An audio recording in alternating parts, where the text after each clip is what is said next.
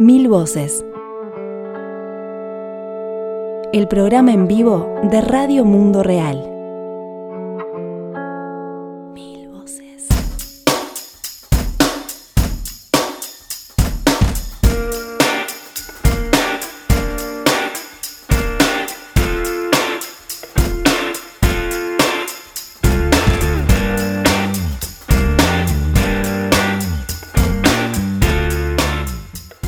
Bienvenidas, bienvenidos, bienvenides.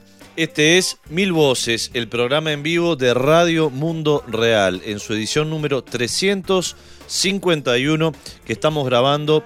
Quien les habla, Ignacio Sirio, con César Gamboa en los controles y en la musicalización, cuando estamos a 11 de octubre del año 2018. Aparente soledad para este Mil Voces, pero en realidad es solo aparente.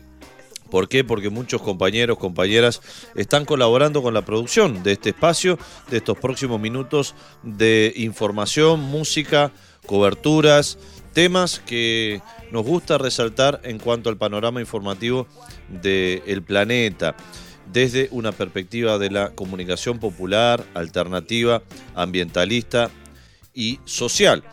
Radio Mundo Real está en el mundo entero. Nuestros compañeros y compañeras, Azul Cordo, Edgardo Mattioli y José Losegui se encuentran en Colombia y camino a Ginebra, respectivamente. Azul está en Colombia, Edgardo y José rumbo a Ginebra para dos nuevas de nuestras coberturas. Se trata del segundo encuentro del Movimiento Ríos Vivos de Colombia, que es reportado por Azul, en, co en cobertura colaborativa con Contagio Radio y otros medios de los movimientos sociales que están allí, en Barranca Bermeja, en el departamento de Santander. En tanto, José y Edgardo se encuentran rumbo a Suiza, precisamente a Ginebra, donde funciona el Consejo de Derechos Humanos de las Naciones Unidas, del cual recibíamos días atrás buenas noticias tras la aprobación del documento de derechos campesinos. En este caso, eh, van a estar haciendo la cobertura eh, junto con los movimientos sociales que pujan por un tratado vinculante sobre transnacionales y derechos humanos y buscan en el Consejo de Derechos Humanos justamente avances hacia el fin de la impunidad corporativa. Ese es nuestro primer tema. Nuestro segundo tema es Brasil, un Brasil conmocionado y con él toda la región. ¿Por qué? Porque allí Jair Bolsonaro, candidato ultraderechista de ese país, eh, violento, militarista, machista, racista y una cantidad de otros adjetivos eh, negativos. Eh, bueno, se alzó casi con el 50% de los votos, pero afortunadamente queda una esperanza, quedan algunas semanas de campaña electoral para la segunda vuelta, donde Bolsonaro va a competir con el exalcalde de Sao Paulo, Fernando Haddad, del Partido de los Trabajadores, representante del expresidente Luis Ignacio Lula da Silva en esta disputa, eh, van a ir a competir en la segunda vuelta electoral. Esto de acuerdo al resultado de la primera vuelta electoral que eh, transcurrió el pasado día domingo 7. Vamos a estar repasando una entrevista de João Pedro Estédile para la radio Brasil de Fato, la radio amiga, la radio compañera de Brasil de Fato, eh, donde Estédile analiza eh, cuáles son los contenidos del programa económico de Bolsonaro eh, y también cuál ha sido su táctica y su estrategia electoral. Eh, en su análisis, en el análisis de Stedile, Bolsonaro precisamente ganó votos por presentarse como un candidato antisistema, aunque sea el mayor representante del capital en este momento, en Brasil. Nuestro tercer tema nos trae a nuestro país. Se conformó aquí hace escasas horas la Mesa de Soberanía Alimentaria y Agroecología del Uruguay en un punto del territorio uruguayo muy importante, como es el que el, todo el área metropolitana que rodea a la ciudad capital, a Montevideo, incluyendo los departamentos de Montevideo y de Canelones a iniciativa de estos dos gobiernos departamentales, repito, de Montevideo y de Canelones, y con la participación y el protagonismo de organizaciones vinculadas a la agroecología y la soberanía alimentaria, este jueves tuvo lugar la instalación de una mesa que busca referenciar la rica historia de construcción en esa línea en el Uruguay. Justamente en la presentación que transcurrió en nuestro propio local, muy cerca de los estudios donde estamos mm, grabando este Mil Voces número 351, se hizo un, un repaso de los casi 40 años de trabajo conjunto de diversas organizaciones propugnando la agroecología, abrazando el concepto de soberanía alimentaria eh, y bueno, en un momento clave también donde eh, se espera por una rápida aprobación aquí en Uruguay de una ley de Plan Nacional de Agroecología. Como dije, nos musicaliza César Gamboa. Eh, vamos a, dentro de unos breves instantes, a comenzar a desarrollar estos tres importantes temas que tenemos preparados para hoy.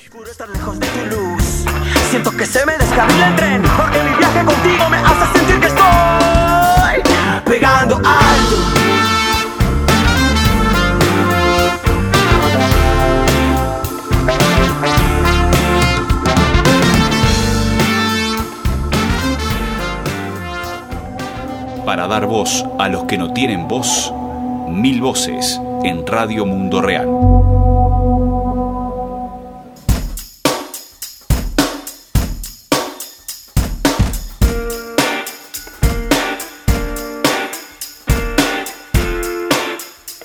Bueno, y realmente la, soledad del estudio eh, se siente mucho menos cuando sabemos que nuestros compañeros, periodistas, eh, editor de, de, video, realizador audiovisual, se encuentran, eh, bueno, a full, trabajando fuertemente, ya llegando a los territorios o reportando directamente de los territorios donde van a acontecer cosas importantes en los próximos días. Vamos a comenzar dando pie a la cobertura que ya está en funcionamiento, ya está en curso en nuestro sitio web. Se trata del segundo encuentro del movimiento colombianos Ríos Vivos, que se ha abocado, se ha dedicado a la lucha contra las represas y en defensa de los ríos precisamente en ese país sudamericano, Colombia. El mismo se lleva adelante el segundo encuentro nacional en la ciudad de Barranca Bermeja, en el departamento de Santander, un lugar conocido por ser la capital del petróleo en Colombia. Y no es eh, antojadizo que justamente en la capital del petróleo los, ríos corran riesgo. A este encuentro de ríos vivos acuden unas 350 personas, entre delegados y delegadas de cada comunidad, que perteneciente al movimiento nacional, así como representantes del movimiento de afectados por represas MAR de Brasil, eh, eh, MAB, perdón, de Brasil, y también el movimiento latinoamericano de afectados por represas, el MAR, que es una articulación de más reciente data. Allí está Azul Cordo, nuestra compañera de tareas, y lo que sigue es su primer reporte. Muy buenos días, buenas tardes y buenas noches para los oyentes de Mil Voces. Aquí estamos desde Barranca Bermeja, en el departamento de Santander, en Colombia, donde hace mucho calor y además eh, en las noches pasadas estuvimos con bastante aguacero, con tormentas muy fuertes, eh, que bueno, ayudan a, refrescar un poco por la mañana. Eh, estamos en el cuarto día del segundo encuentro nacional del movimiento Ríos Vivos, que se está desarrollando en un club de la uso de la Unión Sindical Obrera de aquí, de los trabajadores del petróleo en Barranca Bermeja, que es conocida de hecho como la capital del petróleo en Colombia. Eh, este segundo encuentro nacional del movimiento Ríos Vivos es muy importante porque se realiza seis años después de aquel primer encuentro y mm, bueno, están presentes delegaciones de, de distintos puntos del país como De la región del Bajo Sinú, Azoquimbo de Huila, el Movimiento Social por la Defensa de los Ríos Sogamoso y Chucurí de aquí del departamento de Santander, el Movimiento Ríos Vivos de Cauca, el Consejo Mayor del Río Anchincayá, del Valle del Cauca, y el Movimiento Ríos Vivos Antioquia. Eh, Además, se han sumado integrantes de distintos procesos que están en formación para integrarse a ríos vivos provenientes del Chocó, de Quindío y de Caldas. Además hay que recordar que Ríos Vivos es parte del movimiento de afectados por represas, el mar, en América Latina, y por eso también hay representantes de este movimiento de afectados por represas que vienen desde Argentina, Chile, Paraguay, Brasil, Bolivia, Panamá, Perú, Cuba, México, Honduras y Guatemala, entre otros países. Además, también contamos con observadores internacionales de derechos humanos para garantizar que todo esté bien. Recordemos que eh, a lo largo de, de este año han asesinado a algunos miembros del movimiento Ríos Vivos, eh, hechos que hemos cubierto en Radio Mundo Real. Entonces, por eso está, es, es, necesario contar con ciertas medidas de seguridad. Hasta el momento todo ha transcurrido con mucha tranquilidad y mucho disfrute. Eh, vamos a estar compartiendo al, al final de, de esta salida en vivo eh, un, una música del grupo Karimba que estuvo se está presentando aquí son parte de la región de Achincaya del río Achincaya y, y han estado realmente animando los distintos días con sus ritmos. También hay que decir que hay una presencia muy grande de niños y niñas que acompañan este proceso de, formación política y social en torno a, la defensa de los territorios y contra eh, los distintos proyectos extractivistas que, que sobre todo eh, abordan eh, la presencia de represas en distintos territorios, pero no solo, ¿no? los niños y niñas están teniendo su propio espacio, espacio de, formación y, de, juego, de disfrute. Eh, así que bueno, es, importante y muy linda la presencia. Decíamos que este encuentro tiene lugar seis años después del primero que tuvo lugar en Girardota y mm, en estos días también eh, se ha reconstruido un poco los, los objetivos que se trazaron en ese encuentro y eh, ajustando también ciertos principios que guían el trabajo de ríos vivos en los distintos territorios. Hay dos ejes centrales que atraviesan este segundo encuentro, que son la transición energética justa y la memoria ambiental para la paz.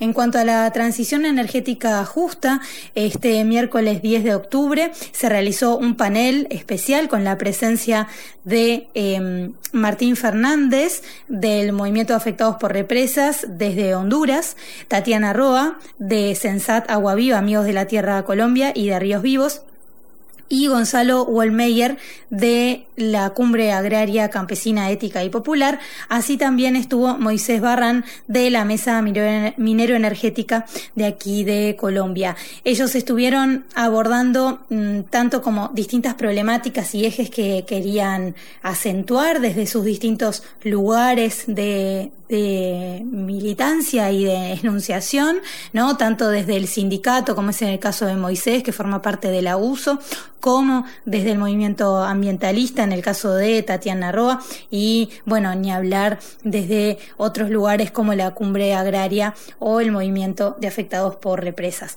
Como el, el panel también tuvo como fuerza eh, poder conversar en torno a la articulación necesaria de estos distintos actores sociales eh, para pensar una transición energética, ¿no? Eh, que además a veces se ve o muy lejana o eh, muy marcada por el mercado laboral de la energía, pero sin embargo ya hay alternativas posibles y en y, de hecho en marcha. Entonces, también desde Sensata Guaviva se presentaron dos videos que presentan alternativas que ya están eh, eh, en marcha, como decía, en distintos territorios de aquí de Colombia, que incluyen biodigestores, paneles solares, estufas de horno para lana, eh, bueno, distintos tratamientos eh, de filtros de agua en forma natural y para garantizar eh, obtener estos, garantizar tener acceso a estos bienes naturales que no son ni más ni menos que derechos humanos, ¿no? Poder acceder a ellos. Entre las propuestas estuvieron, em, ni hablar, la, la, articulación y una unidad desde la diversidad, eh, pero sobre todo también plantearon fuertemente la necesidad de repensar el uso de las energías respondiendo a necesidades locales, ¿no? Y no solo eh, producir energía además para que se la lleven otros y teniendo pobreza energética en el propio territorio que produce energía para exportación, sino por eso, producir energía de manera que responda a las necesidades locales. Eh, y que obviamente que buscar que ese uso, la producción y la distribución sea de parte de los pueblos y no de las empresas que se llevan la energía. Em, eh, entre otras cuestiones, es interesante pensar también cómo la soberanía energética va de la mano de la soberanía alimentaria y por eso desde la Mesa Minero Energética recordaron que quieren proponer una ley de transición energética de aguas y de soberanía y eso va a ser parte de lo que se aborde hoy, 11 de octubre, en una audiencia descentralizada con el gobierno nacional, con el Congreso, mejor dicho, eh, al cual le van a proponer, van a venir distintos parlamentarios, legisladores y representantes del gobierno aquí a Barranca Bermeja para llevar adelante esta audiencia descentralizada eh, en la cual van a proponer avanzar en la construcción de una política pública de transición energética nacional de los pueblos para los pueblos y con la naturaleza. Por último, comentarte, ya estaremos teniendo novedades de esta audiencia en, en las próximas horas en Radio Mundo Real. Está bueno que sigan la cobertura en rmr.fm y también por Facebook y Twitter. Em, y además decir que el otro eje fuerte es, eh, la, como decíamos, la memoria ambiental para la paz. Eh, y esto se está trabajando también. Ayer hubo una feria, una feria eh, con distintas expresiones de memoria para la paz, desde líneas de tiempo artesanales a trabajos de arpillería, a también trabajos eh, de construir memoria a través de las semillas. Entonces, mm, bueno, estas distintas expresiones según la zona, también con música y canciones y poesías, es otra forma de reconstruir la memoria en este país tan afectado por durante 50 años por el conflicto armado y en zonas eh, no donde han tenido bueno, acciones de violencia en su territorio por parte de la guerrilla y de los paramilitares, pero ahora reciben violencia por parte de eh, las transnacionales, ¿no? Entonces pensar cómo construir esos distintos momentos de violencia eh, y también cómo pensar cómo seguir adelante, cómo reconstruir y pensar que si pudieron resistir antes, van a poder resistir ahora. Estaremos también compartiendo algunos de esos trabajos en próximas notas en la radio. Desde aquí me despido para eh, participar ahora mismo en la cobertura de la audiencia descentralizada sobre transición energética. Eh, bueno, hasta la próxima en Mil Voces. Comunicate con nosotros. Deja tus comentarios en nuestro sitio www.radiomundoreal.fm. También en las redes sociales, Facebook Radio Mundo Real y en Twitter arroba Radio Mundo Real.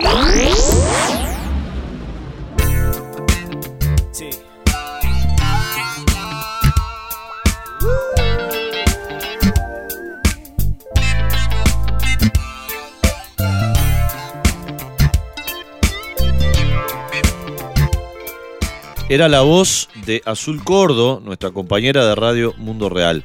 Por supuesto, invitamos a seguir toda la cobertura que lleva adelante Azul, junto con otros comunicadores y otras comunicadoras desde Colombia en nuestra web, que es rmr.fm. En estos productos, que además incluyen videos, por supuesto, galería de imágenes, han venido unas postales realmente hermosísimas de lo que viene siendo este, este segundo encuentro del movimiento Ríos Vivos Colombia, se pueden encontrar testimonios de afectados y afectadas por represas en diversos países sudamericanos. En redes sociales, tanto de Radio Mundo Real, de Amigos de la Tierra de América Latina y el Caribe, ATALC, como del propio movimiento Ríos Vivos, pueden tener un, un, seguimiento minuto a minuto, momento a momento de este importante encuentro.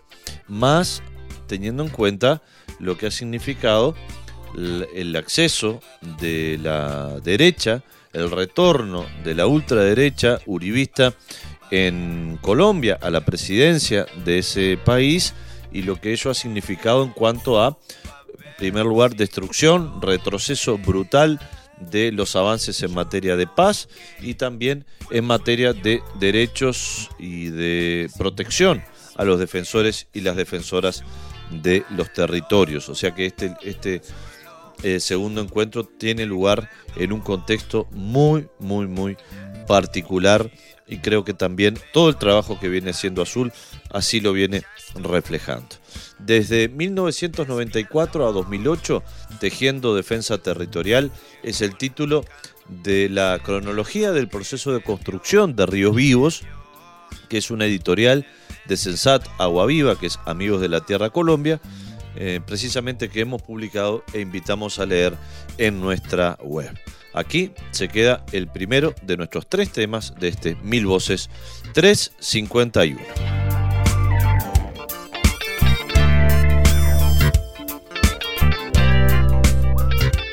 Mil Voces, para dar voz a los que no tienen voz.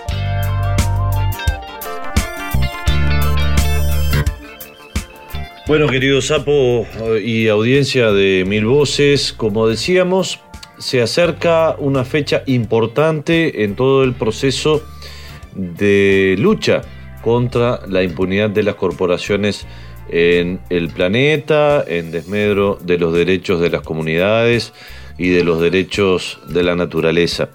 Algunos días atrás, algunas semanas atrás, el movimiento popular en general y el movimiento campesino en particular se anotó una interesante histórica victoria en el Consejo de Derechos Humanos de las Naciones Unidas, logrando la aprobación de una carta, de una declaración de los derechos de los campesinos y las campesinas. Eh, en los próximos días se espera una victoria similar o por lo menos un avance en el mismo sentido, porque allí se van a dar cita, se van a congregar eh, una, una cantidad importante de eh, organizaciones sociales que integran la Alianza por un Tratado Vinculante sobre Transnacionales y Derechos Humanos. Vamos a contar con una nueva cobertura de esta semana de movilizaciones, como ha ocurrido desde el año 2014 de parte de Radio Mundo Real y de Amigos de la Tierra Internacional, una cobertura in situ de las acciones de movilización en torno a la eh, ronda de sesiones del Consejo de los Derechos Humanos de las Naciones Unidas. En este caso va a estar encabezada por José Elosegui y Edgardo Mattioli, quienes ya están en camino hacia esa ciudad de la Suiza francesa. En ese sentido, nuestros compañeros ya nos adelantan un, reporte, un adelanto especial de lo que será la cobertura con el testimonio y la palabra de Lucia Ortiz, coordinadora del programa de justicia económica y de resistencia al neoliberalismo y una luchadora fuerte en este plano del tratado vinculante.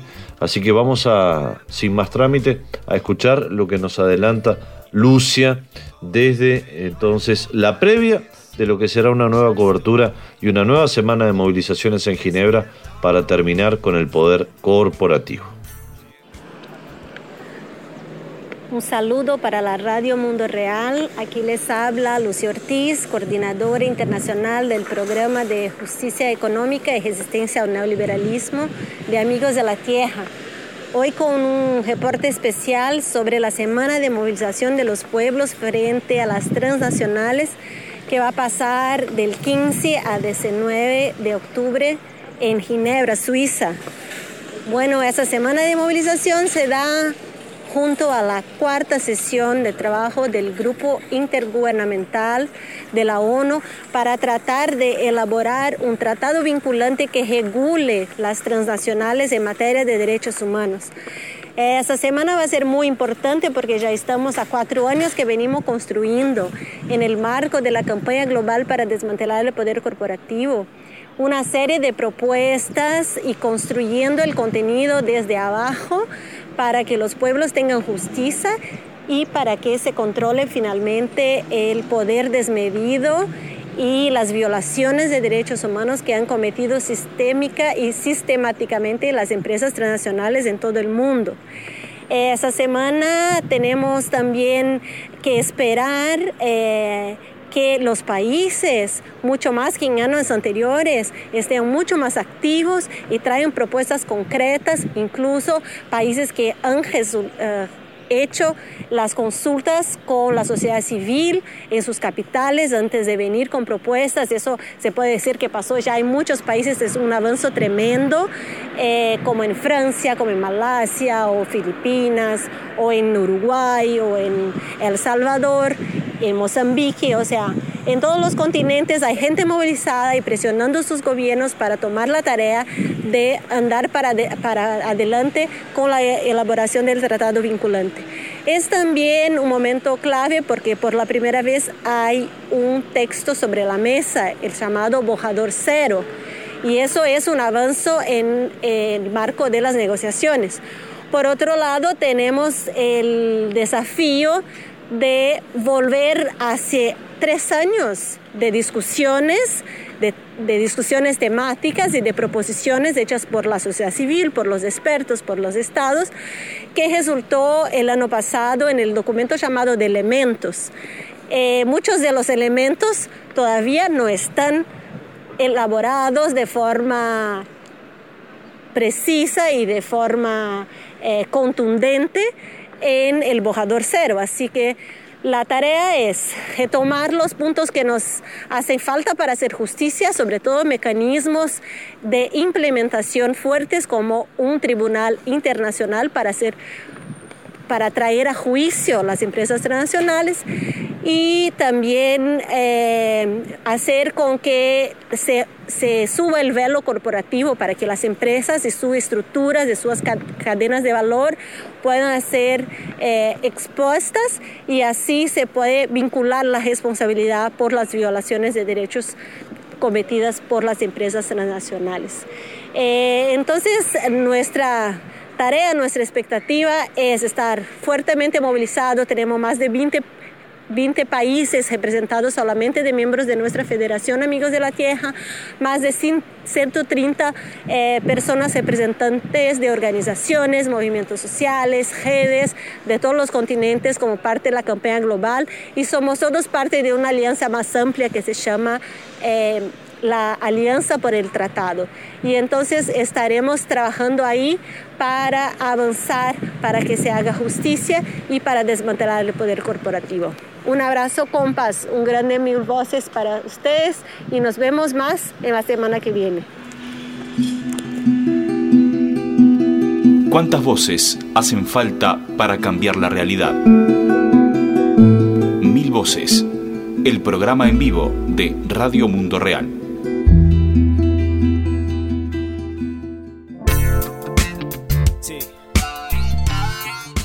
Eh, es un gusto presentar a César Sapo Gamboa en este primer paréntesis musical de este Mil Voces. César es vocalista, MC del grupo prominente, grupo de hip hop nacional uruguayo contra las cuerdas.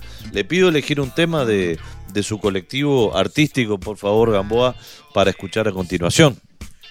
Y bueno, ya que estamos acá con este grupo de trabajo haciendo la suplencia a nuestro hermano Davich, que está de viaje, ¿no? Trabajando.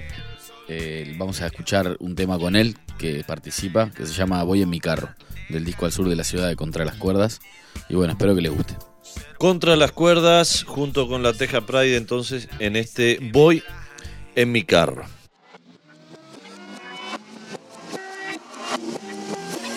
Voy en mi carro, voy en mi carro, bajo por Lugano, voy a ver a mis hermanos, voy en mi carro bajo por la teja, voy a ver a mis hermanos. Voy en mi carro, voy en mi carro, bajo por Lugano, voy a ver a mis hermanos. Voy en mi carro, voy en mi carro, bajo por la teja, voy a ver a mis hermanos. edad de noventa y pico. Toma asiento que te lo explico. Cassette de Tupac tan exquisito. Armamos el totín con el Billy y el Nico. Ensayago de ahí para el Prado. Por inspiración todo controlado. Grabando bases en el parque Posada. Sonido chumi, no pasa nada. La banda gozada. Buena onda. Que corazón lo conoce esconda. Poca experiencia, mucha actitud. Tratar de hacerlo con exactitud. Sudando para que salga una rima. Un ritmo, altura, fisura con fanatismo. Fútbol, liceo, droga, alcoholismo. Pura creación al borde del abismo. Se formando la conexión. Así se llamó la primera canción. Y al toque la teja nos tira una cuerda. El primer toque perro siempre se recuerda. Objetivo sacarse la mierda, llega al más y contra las cuerdas, soñando con ser un DJ y un MC, buscar libertad y sonar así. Estaba con cariño y especial dedicación a todos los pioneros de la música hip hop en Montevideo y Uruguay. Esos que nos hicieron la cabeza con esos temas, ah, con dos tonos pero mucho huevo. Dice así. Voy en mi carro, voy en mi carro, bajo por Lugano, voy a ver a mis hermanos. Voy en mi carro, voy en mi carro, bajo por la teja, voy a ver a mis hermanos. Voy en mi carro, voy en mi carro, bajo por Lugano, voy a ver a mis hermanos. Voy en mi carro, voy en mi carro, bajo por la teja, voy a ver a mis hermanos. Jugar, aprender, ensayo y error. Música siempre en el grabador. De esquinas y noche, boliches el cielo. Zulma en la puerta siendo de portero. Azotea Big Bang, suben corriendo menores de edad. Perdidos en la noche, una trinchera más. El sonido es una mierda, igual estás que. En la cúspide, de vuelta en el cuarto metiéndole entre cajas de ritmo, vinilos y sample, quemando retina, catando parlantes. Transformando realidad, con música siempre volando a toda velocidad. Y ese profan jugaba así. Con el tema de turno, sueño, cansancio, no son opción ni sueño seguro. Apostándolo todo en esa aventura de amigos y hermanos de música y vida. Caminando, jugando, llevando la dada al pie. Este canto suena bien de bien. Vuelta al asfalto que se arme ahí. Quiero de flow pa' que suene así. Voy en mi carro, voy en mi carro, bajo por Lugano, voy a ver a mis hermanos. Voy en mi carro, voy en mi carro, bajo por la teja, voy a ver a mis hermanos. Voy en mi carro, voy en mi carro, bajo por Lugano, voy a ver a mis hermanos. Voy en mi carro, voy en mi carro, bajo la teja, voy a ver a mis hermanos.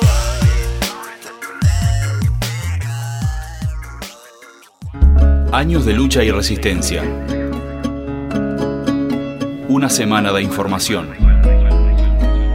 Una hora de noticias. Mil voces. En Radio Mundo Real.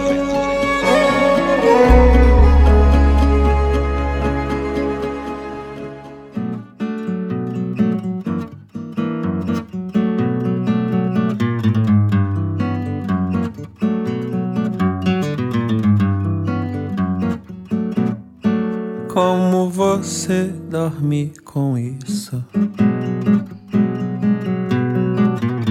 Como você dorme tranquilo? Vamos a nuestro segundo tema del día de hoy. Nos lleva hasta Brasil, un país que, que queremos, que sentimos profundamente, del cual somos vecinos. Un gran país del continente que había encabezado, bueno, durante una larga década, un conjunto de mejoras sociales profundas, eh, eh, la disminución de los niveles de pobreza después de ser uno de los países más desiguales, si no el más, el más desigual de- del planeta, el más injusto, más desigual. Eh, bueno, hoy en día Brasil está, bueno, siendo objeto de análisis, de preocupación y de movilización también, ¿verdad? Desde fuera y desde dentro de ese país. Allí el neoliberalismo con cara fascista eh, se encaramó en un lugar muy importante en cuanto a gobiernos de los distintos estados y la posibilidad de acceder definitivamente a la presidencia en la persona de Jair Mesías Bolsonaro, un ex militar de honda ideología fascista y militarista que el pasado día 7 de octubre se eh, hizo con prácticamente el 46% de los votos en una elección que además arrojó una cantidad de, de otras lecturas y de otras eh, lecturas posibles y resultados como fue eh, la abstención ya sea pasiva o activa a través de, de la anulación de votos o voto en blanco de un cerca del 20% de los habilitados y las habilitadas para, para votar. Hemos elegido a un amigo de esta casa, João Pedro Estedile, referente del movimiento Sin Tierra de Brasil, sociólogo, eh, bueno, y decía, referente un poco de, lo que ha sido toda esta lucha desde la destitución en el año 2016 de Dilma Rousseff, posteriormente el, el encarcelamiento de Luis Ignacio Lula da Silva, la criminalización de los movimientos sociales en ese país y la, bueno, la, pérdida, la transformación brutal que ha, que ha, sufrido el Estado y las instituciones brasileñas bajo Michel Temer. Digo, este dile ha sido un referente permanente para seguir el curso, eh, el, la transformación o la regresión de Brasil en cuanto a derechos adquiridos y situación bueno que se ha visto empeorar día a día por parte de los trabajadores y las clases populares. Eh, este dile, en este caso, tras conocerse el resultado del 7 de octubre, dice que hay que explicar a la población que el programa económico de Bolsonaro, diseñado por el economista ultraliberal Paulo Guedes, defiende políticas como el aumento de, de, impuestos para los pobres y la reducción de impuestos para los ricos. En, su, en el análisis de Stedile, Bolsonaro ganó votos por presentarse como un candidato antisistema, aunque sea el mayor representante del capital en este momento de, Brasil. Aún en el caso de una posible derrota del campo democrático en Brasil, es decir, una derrota de Fernando Haddad en la segunda vuelta que va a tener lugar el último domingo de este mes de octubre, este cree que será posible continuar la lucha política progresista. En un eventual gobierno de Bolsonaro no hay motivo para des desesperarse. Las contradicciones aumentarán, los problemas también. Hay que reforzar nuestro trabajo de base, dice el referente del MST, del Movimiento Sin Tierra, fundamentalmente nuestro trabajo ideológico, reforzar el trabajo para la resistencia, dice Stedile. En otro pasaje de esta entrevista, dice, si analizamos los votos de las elecciones anteriores, pasó lo mismo con Lula. Pienso que en la segunda vuelta no pesará la cuestión partidaria. Claro que Haddad, el candidato del Partido de los Trabajadores, tendrá que crear alianzas con los partidos, con el Partido Democrático Laborista, el PDT. Claro que habrá alianzas, pero no es eso lo que va a definir el voto de los electores. Pienso, dice João Pedro Estelle, que en segunda vuelta tampoco tendrá tanto peso cada región. Será más bien una disputa de proyectos y de clases. En el, en el nordeste, Haddad ganó pero no porque sus electores viven en el nordeste, sino porque hay una población pobre que cambió de vida con los gobiernos de Lula y Dilma, y por lo tanto tiene una conciencia de clase. Realmente eh, se contiene la respiración de aquí a la próxima, a la segunda vuelta electoral en Brasil. Eh, por supuesto, la, el compromiso, la solidaridad desde Radio Mundo Real eh, bueno, con los movimientos sociales y populares en ese país que, por supuesto, eh, temen por una victoria de Bolsonaro, quien ya ha anunciado, bueno, no solamente política económica liberal, sino también recorte de derechos y lisa y llanamente con un discurso violento y xenófobo habilita, ¿no? desde el punto de vista conceptual y de lo que es la atmósfera de derechos en Brasil, habilita todo tipo de vejámenes que ya se vienen dando, claro está, pero que con un discurso desde la primera magistratura de un país diciendo que bueno que los, los, los, los afro brasileños son inferiores, que la mujer es inferior, bueno, habilita todo tipo de vejámenes y de injusticias en ese país. Vamos a escuchar algunos pasajes que hemos extractado de la nota de Stedile con precisamente la radioagencia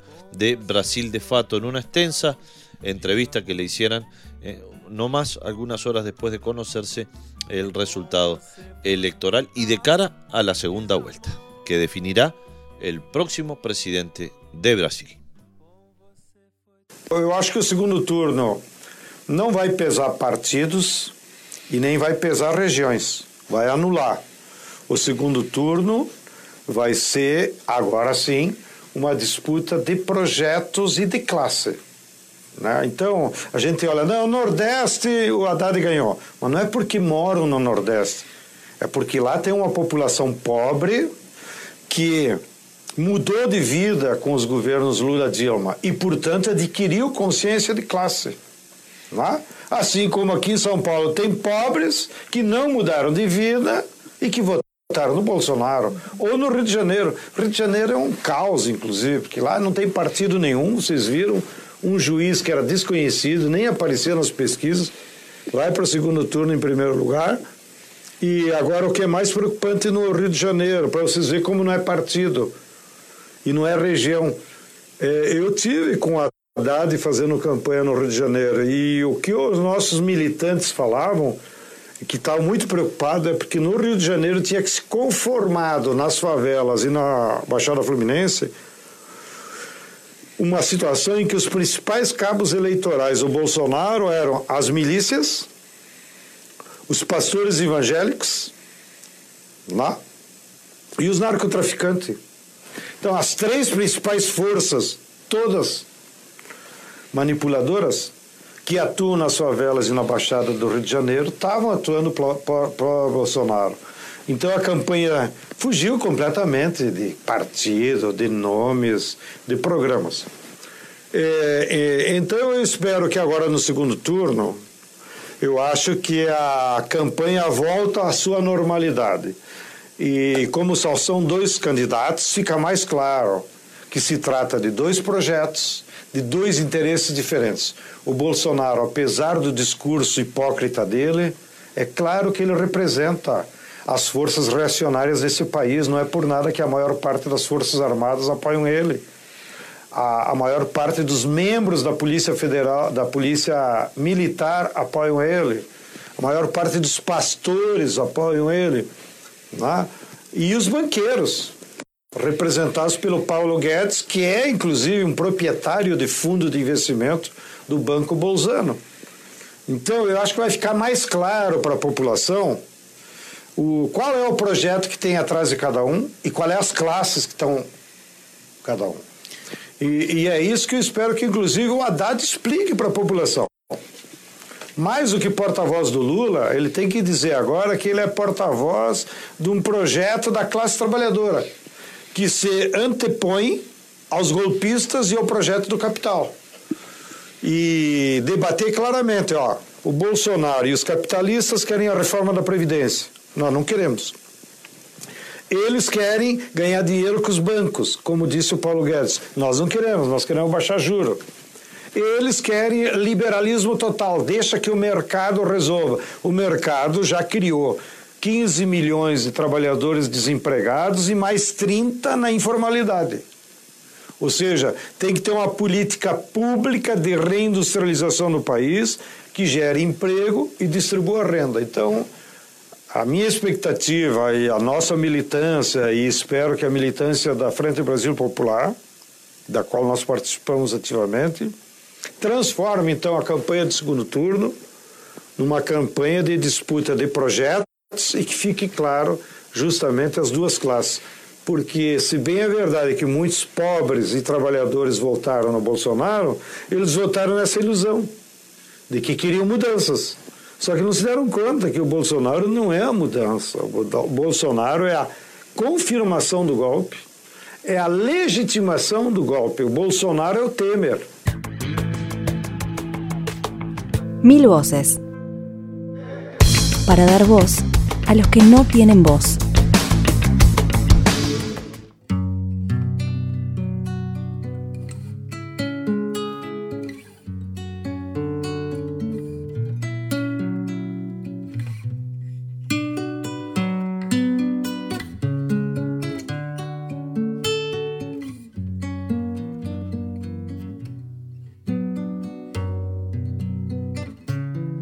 Lo dijimos antes, lo decimos ahora. La información confiable, la información que creo que los movimientos sociales y, y el público en general debe tener de lo que ocurre en Brasil.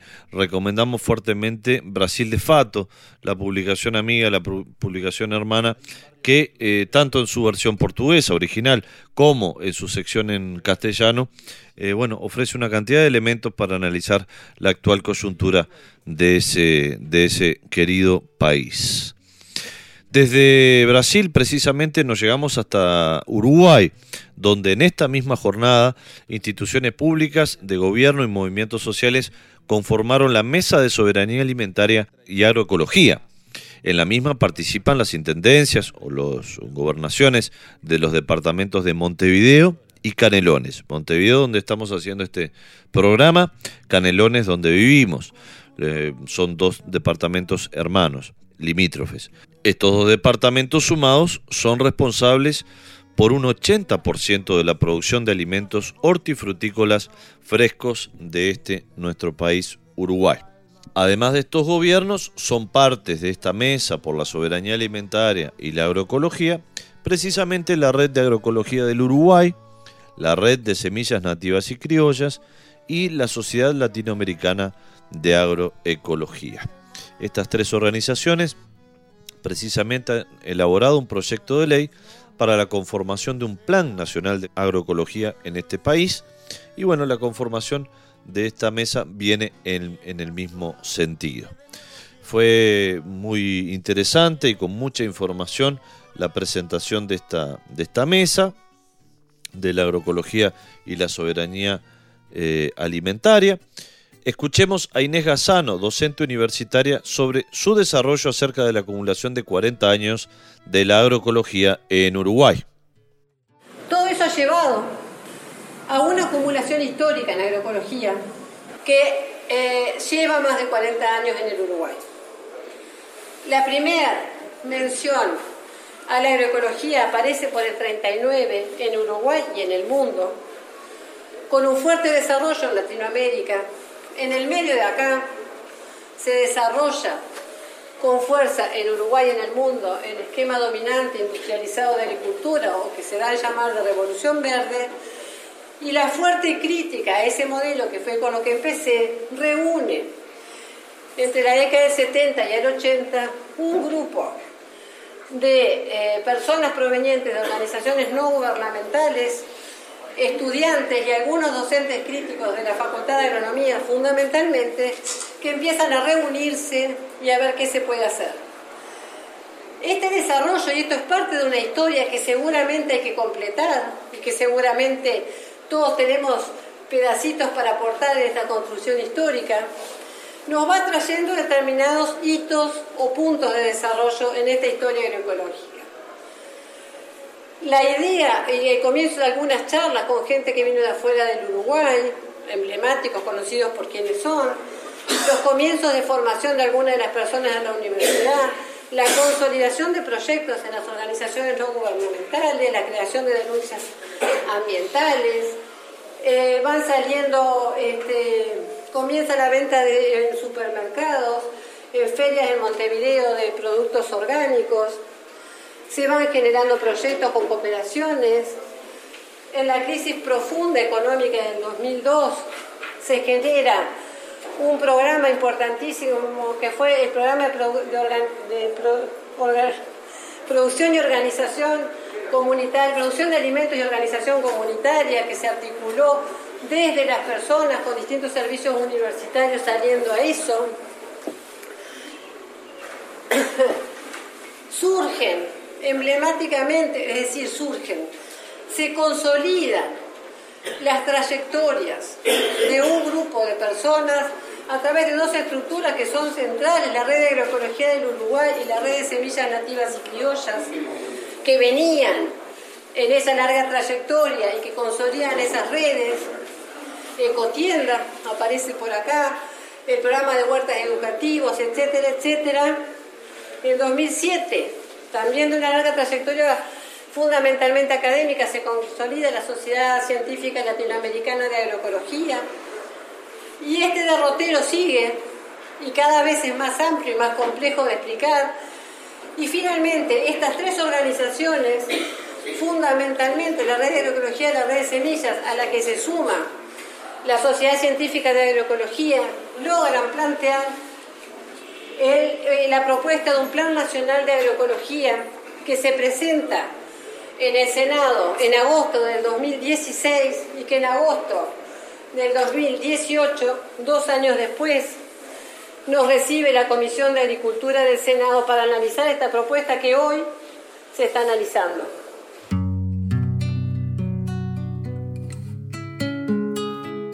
Mil voces, para dar voz a los que no tienen voz. Por su parte, el representante de la red de semillas nativas y criollas del Uruguay e integrante también de la aldea Abatí, eh, expresó conformidad con la mesa como un nuevo espacio de articulación e incidencia. Bueno, buenos días, primero que nada a todos, eh, gracias por la invitación a los. Este, yo vengo de parte de la, de la red de semillas, mi nombre es Alexis soy integrante del grupo Aldea Batí.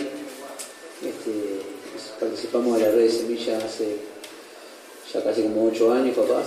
Este, y bueno, eh, conocemos a algunos de los compañeros acá de las diferentes redes. Y bueno, bien interesante esta mesa de trabajo que se está planteando, ¿no? O sea, como de la intendencia de, de Canelones y la de Montevideo. Y bueno, como como red, bueno, tratamos de hacer un, trabajo ahí a nivel territorial con, los diferentes grupos que tenemos y, las diferentes problemáticas de cada territorio. Eh, bueno, trabajamos ahí, tenemos como una, fiesta que es el encuentro de nuestra organización cada dos años, tratamos de llevarla a diferentes regiones del territorio. Este, Después también una vez al año tenemos encuentros regionales, norte, eh, este y sur. Y, bueno, este, nos parece bien importante ir generando estrategias y, alianzas con el gobierno y con las organizaciones para, para seguir este, trabajando en este tema de generar políticas que generen soberanía ciudadana, relación de, políticas que, que sean acordes con las necesidades de nuestra gente. Y bueno, eh, muy agradecido por, la invitación y, bueno, esperamos como red poder generar este, herramientas para poder seguir impulsando esto de la producción familiar, el acceso a la tierra, la soberanía alimentaria y un montón de cosas más. Este, como red de semillas este, estamos eh, a disposición y, bueno, eh, para empezar a trabajar y poder generar estas, estas políticas y estas estrategias.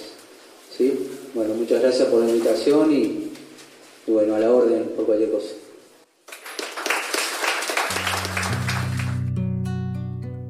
Estamos repasando testimonios, palabras en el lanzamiento de la mesa de la soberanía alimentaria y la agroecología, integrada por gobiernos de Canelones y Montevideo en Uruguay y también organizaciones sociales.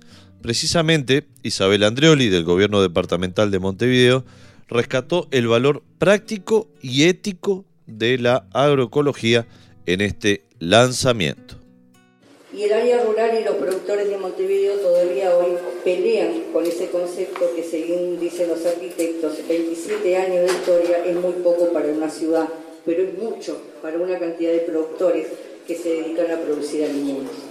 Lo puse por eso, para ver un poco la historia y para ver cómo en ese, en ese histórico que hace Inés hoy, cómo entra está lo que hoy es la unidad de Montevideo Rural, que en el año 90 no existía y que fue formada en el primer gobierno de Montevideo, y que en el año 92 define como, como lineamiento estratégico ir hacia la producción agroecológica en el departamento de Montevideo.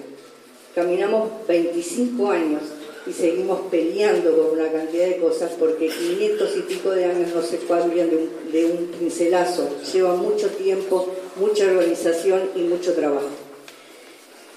En el año 93 se produce la exoneración de la contribución inmobiliaria en Montevideo, la primera intendencia que exonera a los productores, este, eh, a los productores de Montevideo rural, pero especialmente eh, le da un 25 más por ciento de, de, descuento a aquellos productores que estaban certificados como productores orgánicos o productores agroecológicos.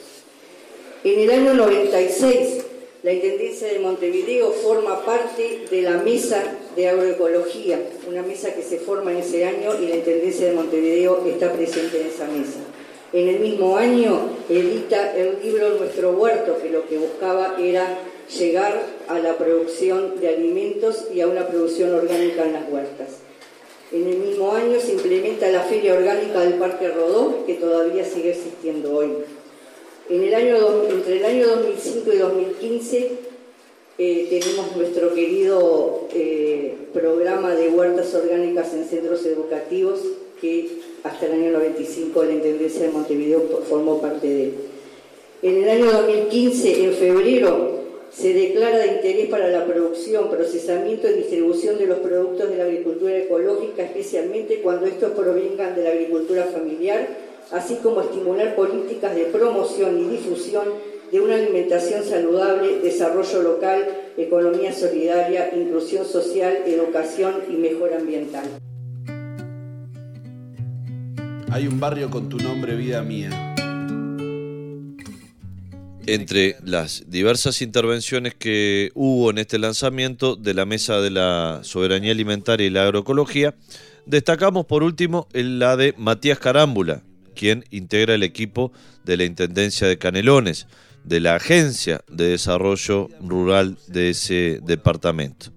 Carámbula dijo que la soberanía alimentaria y la agroecología como proyectos transformadores hacen posible que la gestión de gobierno no termine devorándose a la política. Básicamente es el objetivo de la mesa, es reconocer un proceso, que ese es el otro concepto que me parece bueno plantear siempre, la mirada de los procesos. Si bien esta instancia hoy capaz que surgió media a, lo loco, pero en realidad es justamente también reconocer que esto es una mirada de proceso, hay una acumulación histórica de las organizaciones, de las instituciones, y también de los sectores políticos que están hoy representados, que tienen también una acumulación, a veces marginal, orillera, pero la tiene y también creo que hay que mirar esos procesos. Acá hay, nos convoca a todos, más allá de una mirada política, también una historia en común, o historias en común, tenemos todos los que estamos acá, diferentes momentos, lucha, este, algunas vinculadas al campo, otras no, pero que también eso explica este espacio que hoy este espacio lo reivindicamos de una mirada de la política con el concepto de soberanía. Yo creo que, y así es como lo estamos trabajando nosotros de Canelones, hablar de soberanía nacional, soberanía alimentaria, producción familiar y agroecología, como en esos cuatro conceptos y capaz que en una cadena de lo, de lo más amplio a lo más específico, ahí integramos la mirada de la agroecología. Y eso es como en cierta medida de este espacio, esta mesa de trabajo, reivindicar la política a un concepto, que justamente nosotros creemos que parte de, los problemas de la política contemporánea es cuando esa idea, cuando la gestión consume a la política. Y me parece que darnos este espacio, generar una mesa, es justamente convocarnos de la política, del concepto y del método. Reconociendo también otra cosa que es importante, y si bien esto es un espacio chico, no es común ver organizaciones sociales representantes del sistema político, en este caso dos intendencias, representantes de la academia, de la universidad. Eh, eso se puede lograr, además de reconocer los procesos, reconocer el lugar de cada uno, los tiempos de cada uno, y que acá nos convoca, yo creo el concepto es la autonomía y la horizontalidad. Creo eso también está presente en esta mesa y eso es lo que explica un proceso, conceptos políticos, pero también el respeto a los tiempos de cada uno, al lugar de cada uno, al proceso de cada uno, cada una de sus organizaciones, y que en ese sentido se puede trabajar juntos. Y eso también, pensando en políticas nacionales, pero sobre todo regionales, para la izquierda contemporánea y a quienes representamos hoy en día los dos gobiernos, particularmente el de Canelones, es la necesidad de volver a esas raíces y bases nuestras, que es ese vínculo en las organizaciones sociales, vínculos con la academia, con la universidad, recomponer vínculos. Y eso lo hacemos solo desde hablar de política, que es lo que nos convoca, en este caso la soberanía y la agroecología, y hablar también de métodos y métodos que respeten ese lugar de cada uno en el mapa, en este caso una, una mesa de trabajo. El otro concepto está bueno y eso va a un plano que también nos une en esta mesa, es la idea de un territorio más allá de un límite geográfico administrativo. El territorio como lugar de vida, lugar de producción, lugar de creación. Desde esa mirada que trabajamos con, con la unidad Montevideo Rural, acá hay arroyos, ríos que nos separan, pero en realidad justamente la idea de esta mesa es trascender ese límite geográfico administrativo y pasar una mirada desde un concepto de soberanía, agroecología que trasciende esos límites y que además reconozca de esa mirada del territorio a la organización de los productores con su proceso, su tiempo y su lugar.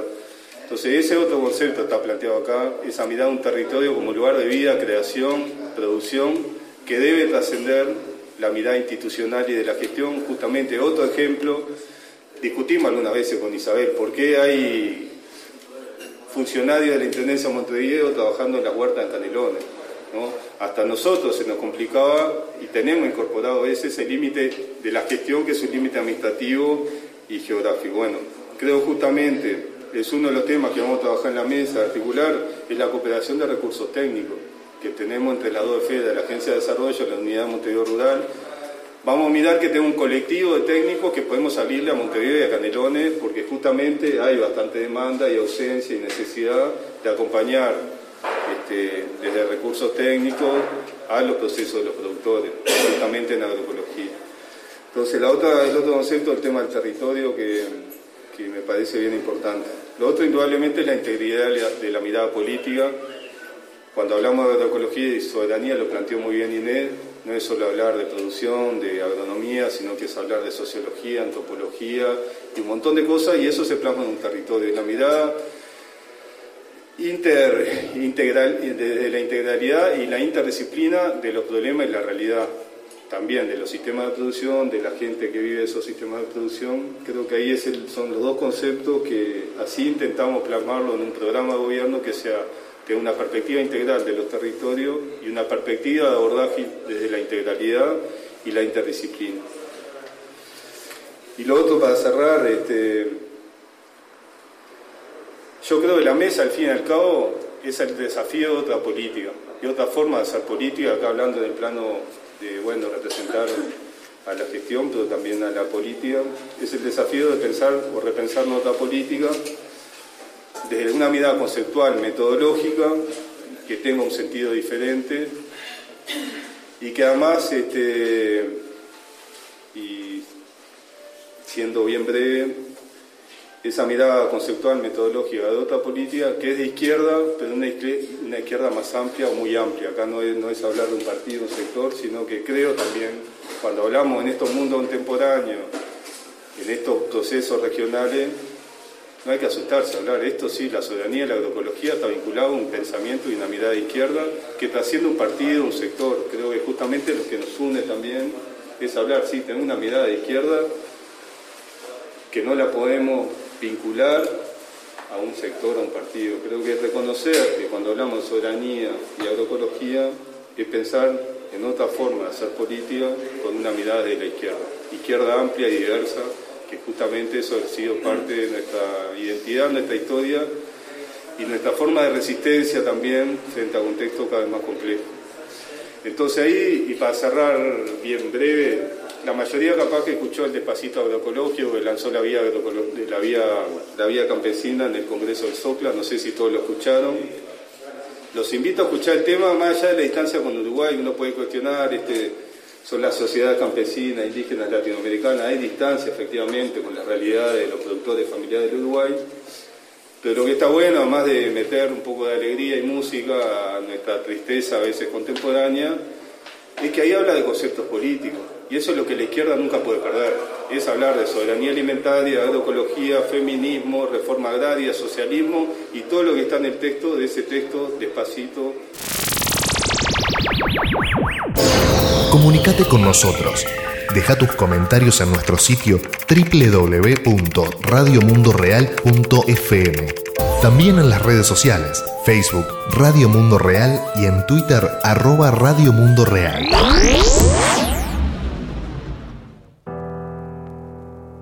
Los seres humanos nacemos libres e iguales en dignidad y en derechos, y dotados como estamos de razón y de conciencia, debemos comportarnos fraternalmente, yo añadiría sororalmente, los unos, las unas con los otros, las otras. Esto dice el artículo 1 de la Declaración Universal de los Derechos Humanos. humanos, humanos.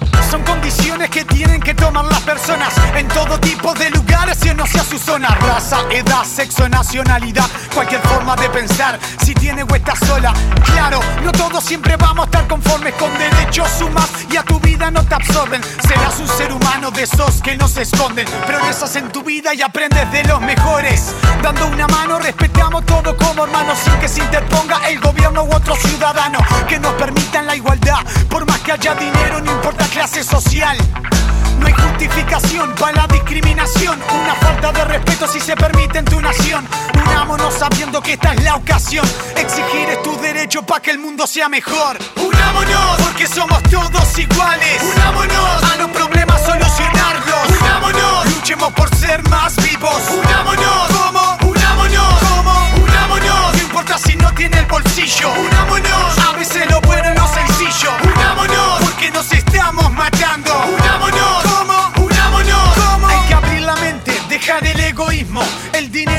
la felicidad, miren los niños, ayuda al pobre, ahí vas a ser rico. Comparte estudio, el conocimiento vivo. Soy millonario con un lápiz y hoja en mano. Leo y expando el conocimiento a diario.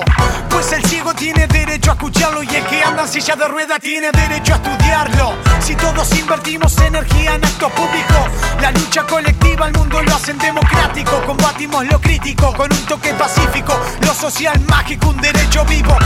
Dejemos que escuchen, dejemos que hablen, dejemos que lean, colaboremos para que cambien.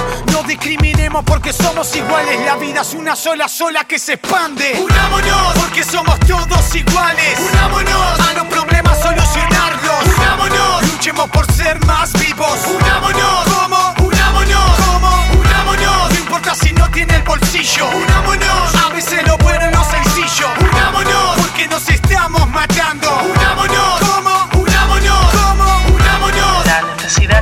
de unirnos para lograr hacer realidad los derechos humanos en un mundo tan injusto. Unámonos, ¿cómo? Unámonos, ¿cómo? Unámonos. Es lo que más estamos necesitando. Unámonos. Unidad para entender nuestros Unámonos. derechos, respetar Unámonos, ¿cómo? Unámonos, ¿cómo? Unámonos. el medio ambiente, el universo del que formamos parte y sin el cual no podemos existir. Por todo eso, namaste, unámonos.